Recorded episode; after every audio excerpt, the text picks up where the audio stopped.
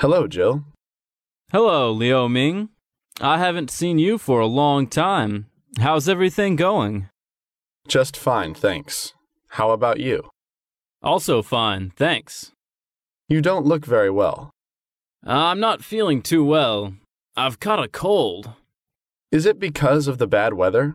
It's been really miserable for the past few days. Hasn't it? It's been cold and windy recently. Do you like the weather here? Not really, but I've got used to it now. Oh, I'm going to attend a conference in Beijing next autumn. What's the weather like in Beijing? Not quite good. It's usually windy and dry. We have got continental climate here. It's dry all the year round. Usually, autumn is the best season of the year in Beijing. Is it cold in autumn there? Should I take my warm clothes with me? No, it isn't very cold at that time. You'll only need some light wool clothing and some jackets and shirts.